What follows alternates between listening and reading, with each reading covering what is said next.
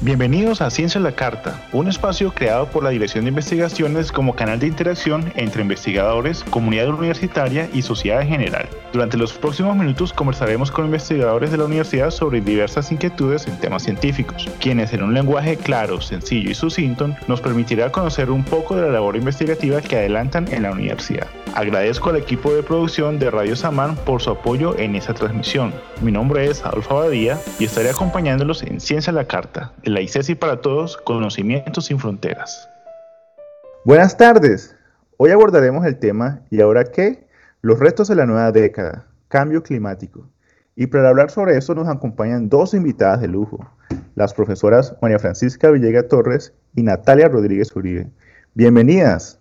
Gracias, Adolfo, por esta invitación. En efecto, el cambio climático es un tema muy importante que todos deberíamos estar más familiarizados. Ojalá más personas después de atender el llamado de este programa puedan por lo menos ponerse a pensar más en el cambio climático. Buenas tardes a todos, Adolfo, muchas gracias por esta invitación eh, y a todos los oyentes por escucharnos, eh, sobre todo en esta temática tan importante como es el cambio climático, en el que todos tenemos que poner un granito de arena y no solamente desde los gobiernos. Antes de iniciar, voy a leer brevemente un par de líneas sobre sus perfiles académicos. La profesora María Francisca Villega Torres es docente del Departamento Académico de Ciencias Químicas de la Facultad de Ciencias Naturales. Es microbióloga y magíster en Ciencias Biológicas de la Universidad de los Andes. Tiene un doctorado en Ingeniería Bioquímica de la UCL. Directora del Grupo de Investigación Natura, A1 en MinCiencias. Y es directora del Centro BioInc de la Universidad ICESI. La profesora Natalia Rodríguez Uribe es docente del Departamento de Estudios Jurídicos. Directora de la Maestría en Derecho de Modalidad Investigación y gestora de la línea de sostenibilidad de la nueva Maestría en Sostenibilidad de la Universidad ICESI. Es directora también del Grupo de Investigación Precedente A1 en MinCiencias. Es abogada de la Universidad de los Andes con magíster en Derecho Ambiental Internacional y doctorado en Derecho Ambiental y Derechos Humanos de la Macquarie University de Australia.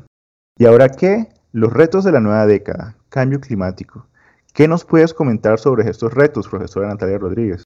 primero que todo, el cambio climático es un reto en sí mismo que tiene muchas dimensiones.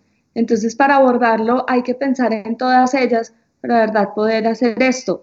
Eh, precisamente, mucha gente no actúa eh, de cara al cambio climático porque le intimida saber que es algo tan grande. Como decía María Francisca, hace un ratico, el cambio climático es algo que nos compete a todos y todo el mundo puede poner su grano de arena, pero tiene que estar consciente también de qué está haciendo.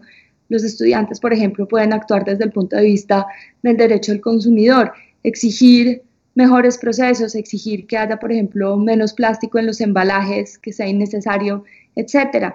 Eh, para eso yo creo que tanto el cambio climático y pues el Acuerdo de París, que es el último compromiso internacional al respecto, tiene muchos paralelos con los objetivos del desarrollo sostenible. Yo creo que para llegar a esas dos agendas, el desarrollo sostenible y el cambio climático, que en suma ambos tienen en la mira la justicia ambiental, pues se deben trabajar al mismo tiempo.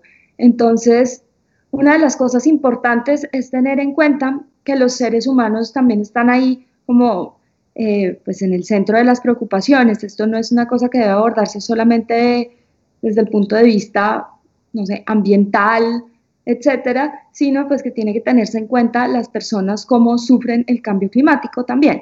En los Objetivos del Desarrollo Sostenible, los ODS, se dividen esos objetivos como en cinco grandes partes que se llaman las cinco P's. Las cinco P's son People, Prosperity, Planet, Peace, Partnerships.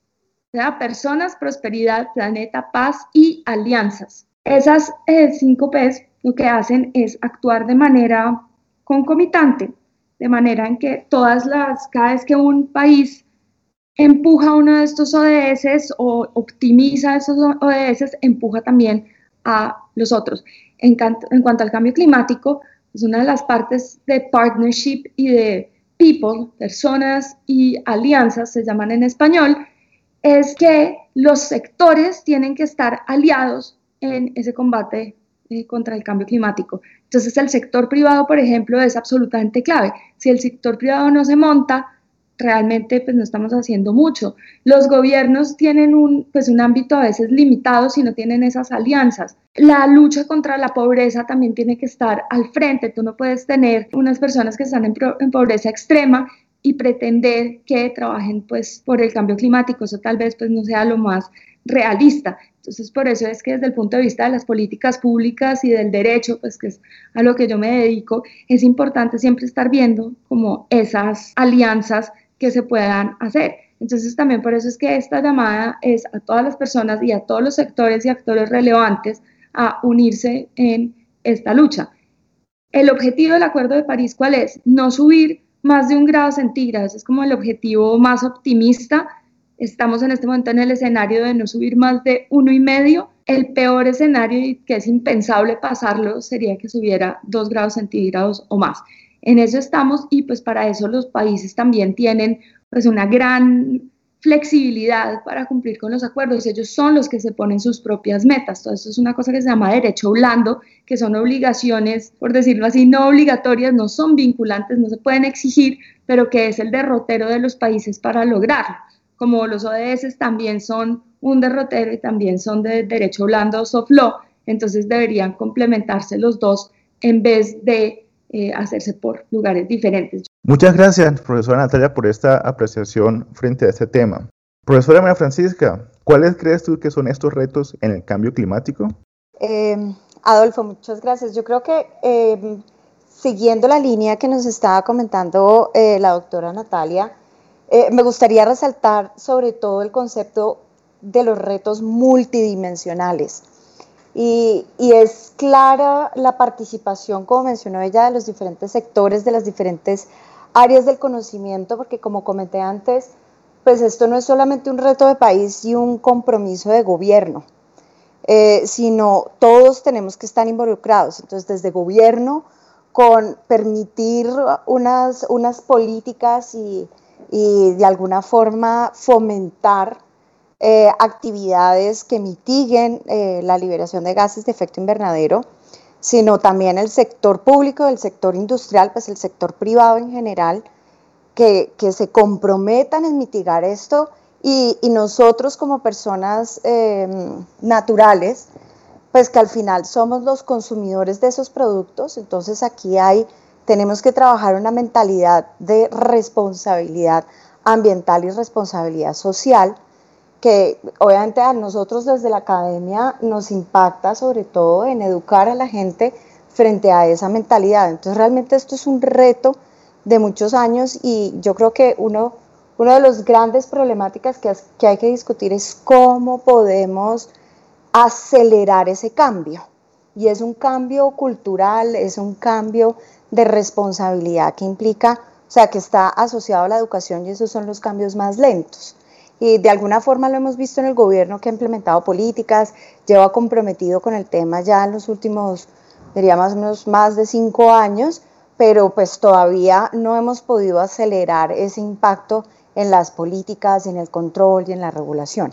Y otro de los grandes retos eh, que está asociado a esto es es ese balance eh, frente al sector económico y al ambiental, porque realmente pensar en una mitigación del cambio climático implica unos costos económicos, implica unos cambios de mentalidad, implica unas costumbres que nosotros venimos muchos años eh, siendo altos consumidores y nuestra economía se basa en el consumo y el consumo de recursos, que es lo que ha generado eh, pues uno de los grandes, pues, ¿qué es lo que ha generado el cambio climático? Eh, entonces, es, esa aceleración implica un cambio de mentalidad que nuevamente ese modelo económico que, pues, de consumo en el que venimos requiere un, un cambio de 180 grados para poder acelerar la mitigación del cambio climático. Y, y, es una discusión que se tiene permanentemente desde las diferentes áreas del conocimiento en el área en la que yo, en la que yo trabajo, que impacta el cambio climático, está asociado al desarrollo de tecnologías en bioeconomía, para el desarrollo de la bioeconomía realmente. Em, y aquí el reto pues es, es, un tema económico, es un tema de interés, es un tema de políticas públicas y que, y que realmente los clientes y la gente del común lo exija y lo pida y esté dispuesta a consumirlo. Muchísimas gracias, profesora María Francisca. Y para continuar con el debate, traeré a la conversación algunas de las preguntas que hemos recibido de nuestros radioescuchas. Esta primera pregunta retoma algo de lo mencionado al principio del programa, el Acuerdo de París y las ODS, e indaga sobre un acontecimiento que tuvo gran difusión entre los medios de comunicación a nivel internacional. Profesora Natalia, ¿qué crees que significa que un gobierno como el de Trump se haya retirado de los acuerdos de París para el mundo? Bueno, eso tuvo sobre todo implicaciones políticas, la implicación práctica, el daño, por decirlo así, directo, no se hizo simplemente porque el Acuerdo de París tenía que estar en vigencia por lo menos un año antes de que se pudieran hacer retiros. Y el retiro se hace efectivo a los tres años de notificado. Entonces, cuando Donald Trump decide retirarse del Acuerdo de París, pues él sabía que durante todo su gobierno iba a estar igual el Acuerdo de París. Fue como una excusa para no hacer el esfuerzo ahí, pero realmente no tenía que hacer nada al respecto, no podía salirse, tenía que seguir cumpliendo por lo menos lo mínimo. Claro, él decía como, pero es que como yo ya me salí, pues no vamos a cumplir, etcétera. Una cosa que pasa bien interesante en Estados Unidos es que es un país federal y como tal, muchos de los estados igual que se hizo con el protocolo de Kioto, siguieron cumpliendo los objetivos. Estados Unidos en últimas, así no fuera parte del protocolo de Kioto, lo acaba cumpliendo porque estados como California, como toda la costa este, como Nueva York, empujan desde el gobierno interno federal para que se cumpla el Acuerdo de París. Ahora, el daño político y de credibilidad que se le hace a un acuerdo tan importante sí fue muy duro. En un momento en que el presidente más poderoso del mundo renuncie a un acuerdo tan importante y niegue sus principios, es una invitación a que las personas continúen con una visión del cambio climático, de que no es algo urgente ni importante e incluso que ni siquiera existe, que eso también es lo que dijo Trump. La excusa de Trump para salirse del Acuerdo de París es que él no quería pues cooperar en materia internacional con algo en lo que él no le parecía que fueran los mejores intereses de Estados Unidos, que eran puramente económicos. Y también eso fue muy concomitante con la política de Trump interna, que fue haber derogado una cantidad de normas internas sobre medio ambiente, muchas sobre licencias ambientales, por ejemplo, a explotaciones mineras, petroleras, otras mucho más graves, por ejemplo, sobre conservación otras de expedición de permisos de caza en áreas protegidas. Una cantidad de esas normas Trump simplemente las tumba y en eso su política es nefasta. Entonces, ¿qué pasa? También, como el Acuerdo de París tiene dos partes, una que es la obligación fuerte, la que todo el mundo tiene que cumplir, que es no subir más de dos grados máximo. Las otras obligaciones son de derecho blando, entonces los países simplemente se ponen su propia meta y la van cumpliendo. O sea, ellos son los que se ponen su propia obligación. Me parece que es positivo que ahora que Biden va a comprometerse o que las partes de obligaciones blandas, él las va a endurecer y va a comprometerse más a fondo. Y eso es muy positivo. Entonces, vamos a ver qué pasa. Yo recuerdo haber leído que uno de los motivos de por qué el Acuerdo de París o, los acuerdos previos siempre estaban en cuestión era porque un país como China no se estaba comprometiendo fuertemente a los acuerdos. Pero últimamente, recientemente leí también que China ya se está manifestando a hacer un ejercicio de ir cambiando ciertas cosas para en una meta, no recuerdo qué año, estar cumpliendo con, con esos objetivos. Profesora María Francisca, ¿Qué significa estos movimientos políticos en algunos países en el cumplimiento de los acuerdos de París y los objetivos de desarrollo sostenible? Yo creo que, o sea, si uno está hablando de Estados Unidos, yo creo que la posición de Trump frente al tema em, estaba, no sé, como alineada con generar mucho más polarización. Y el cambio climático yo creo que es uno de los temas más grandes. Y de alguna forma eso lo afianzó y lo resaltó porque las personas que creen en el cambio climático yo creo que les reforzó mucho la importancia de la temática y no solamente desde Estados Unidos, sino afuera. El caso de China, yo creo que ellos manejan unas políticas muy diferentes porque ellos, pues de alguna forma, por su misma estructura política, toman unos lineamientos y se mantienen esos cinco años. Y ya desde hace unos años la política de China sí es controlar el cambio eh, y la liberación de gases de efecto invernadero y muchos de su inversión en ciencia, tecnología e innovación se ha dirigido a estas temáticas para mitigar todo el desarrollo industrial que hicieron. Entonces ahora se están volcando a unas políticas ambientales muy fuertes y yo creo que es un ejemplo claro de cómo se puede acelerar ese proceso, porque realmente China, yo estuve hace más o menos unos siete años y en el avión uno no veía absolutamente nada del particulado que había en el aire.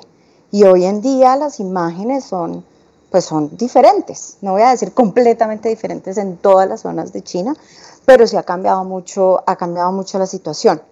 Em, entonces realmente yo creo, pues acá esos, esos cambios de posiciones políticas van muy de la mano a los sistemas políticos de cada país eh, y en el caso de Trump, como Natalia como lo mencionó, aunque el efecto de haberse retirado del Acuerdo de París no tiene un efecto inmediato, sí es cierto que desaceleró un poco el desarrollo al, al reducir, por ejemplo, políticas de relajar regulación a, a empresas que están liberando gases de efectos invernaderos, retirar políticas para mitigar el cambio del efecto climático.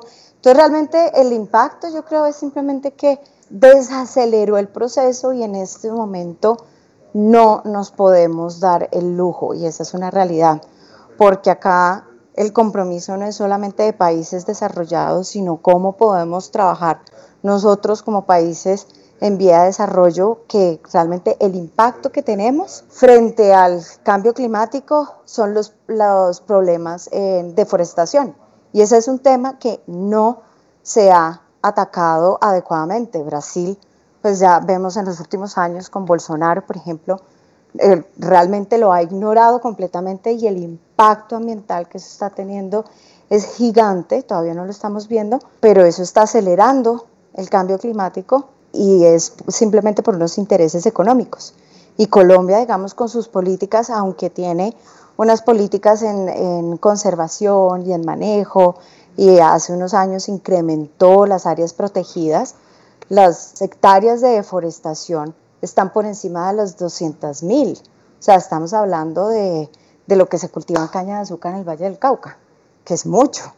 Ahí me gustaría complementar lo que dice María Francisca, pues una de las cosas más importantes del Acuerdo de París fue precisamente eh, subir al bus a los países en vías de desarrollo. En el protocolo de Kioto no se dieron obligaciones precisas ni obligatorias a los países en vías de desarrollo, no se los incluyó ni siquiera como en posibilidad de ellos mitigar o disminuir pues, las emisiones y venderle, por ejemplo, en un mercado verde a los otros países. Eso nunca se hizo muy bien entonces ahí fue que países como China, como Brasil, como India, empezaron a contaminar de una manera muy acelerada, que es lo que tenemos ahora. El cambio de política de China es absolutamente clave porque lo que demostró fue ya no tenemos como esa excusa de que los países grandes contaminadores, pero que son países en vías de desarrollo, pues no están haciendo como lo propio, que eso siempre fue en lo que se escudaron países como Estados Unidos, como Australia, como Inglaterra, para no actuar como deberían haber actuado dentro de Kioto.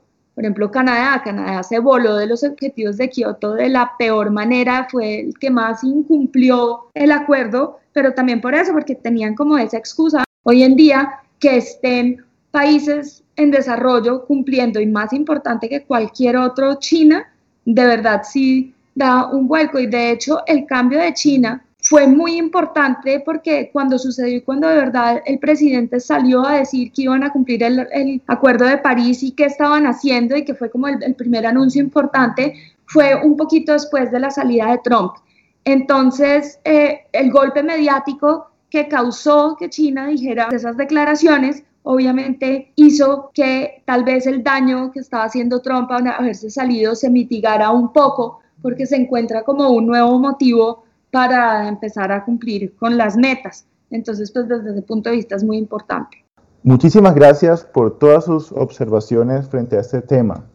Considerando la universidad nuestro lugar de enunciación y como un actor estratégico en la promoción de cambios importantes en diferentes temas como sociales, políticos, culturales y medioambientales, ¿conocen de algún plan que intente vincular a las universidades en acciones para mitigar los efectos del cambio climático? Pues más que, digamos, participar en iniciativas externas, yo creo que hay varias iniciativas internas desde las universidades, por lo menos dentro de sus áreas de investigación. Por ejemplo, en la Universidad de ICESI nosotros hace dos años establecimos un centro de investigación en el aprovechamiento de biomasa y otro para el aprovechamiento de la biodiversidad de forma sostenible y ambos están enfocados en desarrollar eh, tecnologías de base bio asociadas a lo que hoy eh, conocemos como bioeconomía, que considero yo que es una de las herramientas más fuertes que tenemos para impactar el cambio climático, porque estamos hablando de economías sostenibles desde perspectivas sociales, económicas y ambientales. Nosotros eh, desde el Centro BioInc llevamos trabajando fuertemente con la Cámara de Comercio y con el clúster de bioenergía, que ahora es el clúster de energía inteligente, para fomentar, por ejemplo, tecnologías para el aprovechamiento sostenible de la biomasa en materia energética. Entonces, incrementar esas energías renovables a partir de residuos orgánicos, pues como es el bagazo de caña, como es la porquinaza, la gallinaza, la pollinaza. Tenemos varios proyectos asociados con la optimización y, y el trabajo con comunidades para que no sean solamente tecnologías eh, a gran escala, sino también son tecnologías que se pueden implementar en pequeñas comunidades sobre todo en zonas no interconectadas como es el Pacífico colombiano, que es una de las zonas más grandes no interconectadas. El Pacífico colombiano tiene unos grandes problemas en materia de disponibilidad de gas natural. Eh, la línea tiene que venir desde, desde la costa, no tenemos eh, producción pues en esta región, entonces todo es por distribución. Eh, tiene grandes problemáticas que si aprovecháramos la biomasa actual con este tipo de tecnologías, podríamos suplir, y esto es un cálculo que ya se ha hecho con, con personas conocedoras del tema, se podría suplir eh, la demanda privada y la demanda comercial, que eso es mucho. Eh, entonces, desde la universidad estamos trabajando en eso y hay otros proyectos también asociados pues, con, con el aprovechamiento de la biodiversidad y no solamente en bioprospección de moléculas de interés, sino nos estamos preguntando desde ya cómo podemos desarrollar esos procesos productivos que permitan potencializar la industria, porque nosotros no podemos pensar que aprovechar la biodiversidad es simplemente bioprospección y encontrar una molécula y después cómo la comercializo. Entonces ahí entonces me toca ir al bosque y acabarlo porque estoy interesado en esa molécula que todavía no se ha domesticado, por ejemplo, la especie, todavía no tenemos cultivos. Eh, y obviamente aquí tenemos, tenemos nuevamente cultivos que generan, que tienen un componente muy grande en el efecto invernadero con el uso de fertilizantes. Bueno, digamos que hay, hay una cantidad de retos alrededor de eso. Nosotros desde la universidad estamos desarrollando procesos, eh, por ejemplo, por cultivos in vitro, de tejidos, estamos desarrollando biofábricas que nos permitan utilizar tecnologías como por ejemplo la fermentación, como hacen los ingenios en producción de etanol, pues ya empezar a diversificar esas, esas moléculas químicas de interés industrial, desde commodities hasta moléculas de alto valor agregado. Entonces, eh, y, esto es un caso de ICESI, yo sé que hay muchas otras, pues hay otras universidades con las que colaboramos que trabajan en las mismas áreas. Em, entonces, más que estar alineados con políticas o con iniciativas externas, eh, todas las universidades tienen iniciativas, porque esta es una problemática tanto regional, nacional, internacional, eh, y la ciencia tiene muchas herramientas que, pueden acelerar el proceso. lo único que pues, me gustaría complementar ahí, porque pues, la respuesta de María Francisca fue súper completa, pues estoy totalmente de acuerdo que lo más importante, lo que más me gusta de todas estas iniciativas es que están llegando a la base, a las personas que realmente lo necesitan y le están dando una solución alternativa a problemas del día a día. Muchas personas piensan, por ejemplo, en o sea, las tecnologías sostenibles, siempre es algo grande, siempre es el panel solar o el, las turbinas de viento, pero pues no están viendo cosas que están ahí, como la biomasa de lo que está hablando María Francisca. Ese es un proyecto que me parece excelente y que, que de verdad tiene un potencial enorme con las personas que más lo necesitan. Entonces, desde ese punto de vista también, si, si volvemos a los objetivos del desarrollo sostenible, esa es una de las maneras en las que uno aborda los problemas de pobreza que son pues tan apremiantes en un país como Colombia y que pues tenemos que, que solucionar y desde la universidad estamos en un lugar privilegiado pues para hacerlo, para pensar en estas cosas, etcétera. O sea, nosotros desde la Facultad de Derecho y Ciencias Sociales, pues más que todo estamos haciendo trabajo sobre justicia ambiental, sobre cómo las personas pueden conservar, cómo pueden trabajar en sus territorios, tener buena gobernanza, porque pues con la buena gobernanza pues eso también repercute en acciones que cuiden el ambiente, que en últimas pues ayuden en el área del cambio climático, etcétera. Desde el punto de vista de la universidad como, como sede, como institución, hay una iniciativa que a mí me gusta mucho que empezó hace relativamente poco que se llama ICESI Sostenible, yo hago parte de ella.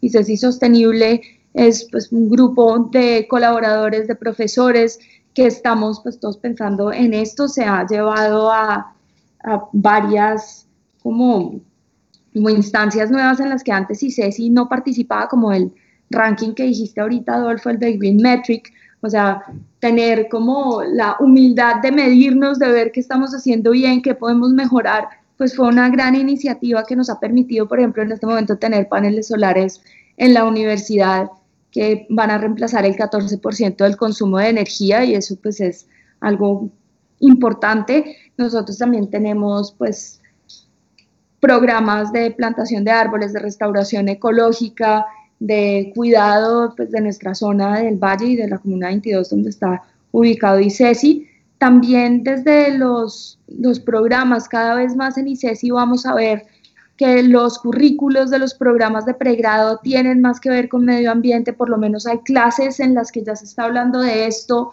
en que la gente esté interesada y eso pues era algo que antes no sucedía. También ya tenemos cada vez más posgrados que tengan que ver con esto. Yo ahí pues obviamente voy a echar una pequeña cuñita, que es que acabamos de crear la maestría en sostenibilidad, que fue creada entre cuatro facultades. Hay profesores de cuatro facultades, todos de diferentes profesiones y campos de acción, que queremos hacer algo mucho más multidisciplinar, eh, pues para que le pueda llegar a cualquier profesional graduado, no, no tienes que ser de ninguna carrera específica para poder acceder a esa maestría y eso pues es la primera vez que sucede en ICESI. Entonces quería cerrar con eso, muchas gracias. Y eso fue, ¿y ahora qué? Los retos de la nueva década, cambio climático. Muchas gracias a todas y a todos por conectarse hoy a Ciencia la Carta, especialmente gracias a las invitadas que nos acompañaron el día de hoy, las profesoras Natalia Rodríguez Uribe y María Francisca Villegas Torres. Muchísimas gracias, Adolfo, por esta invitación. Los quiero invitar al próximo webinar de la maestría en sostenibilidad. Hablaremos con Eduardo Ateortúa. Me encantaría que se unieran a nosotros desde la maestría. Siempre estamos buscando esa conversación interdisciplinar. Muchísimas gracias a todas las personas que estuvieron conectadas. Adolfo, muchísimas gracias por la invitación y por todos los oyentes por estar conectados y escucharnos. Quiero hacerles una invitación a que entren a la página web del Centro BioInc de la Universidad de ICESI. Ahí pueden encontrar información de los diferentes eventos que hacemos mes a mes, de las publicaciones. Estamos trabajando en divulgación científica, hay varias actividades y esta semana estamos en un evento, lastimosamente pues ya finaliza mañana, del clúster de bioeconomía, pero los invito a que participen mañana, que se enteren de lo que estamos haciendo, de lo que queremos hacer y, que se vinculen al clúster para que sea un trabajo de gobierno, industria, eh, personas naturales y demás. Nuevamente muchísimas gracias y buenas noches. Muchas gracias a los radioescuchas y a la comunidad CECI por conectarse a esta transmisión de Ciencia a la Carta. Muchas gracias también a los invitados especiales que participaron el día de hoy. Quedan todos cordialmente invitados para que nos acompañen el próximo miércoles a las 6 de la tarde. Mientras tanto, pueden visitar las redes y la página web de la Dirección de Investigaciones para conocer sobre convocatorias, eventos académicos, semilleros y otra información de interés en temas de investigación. Y por supuesto, todo lo relacionado a este programa Ciencia a la Carta.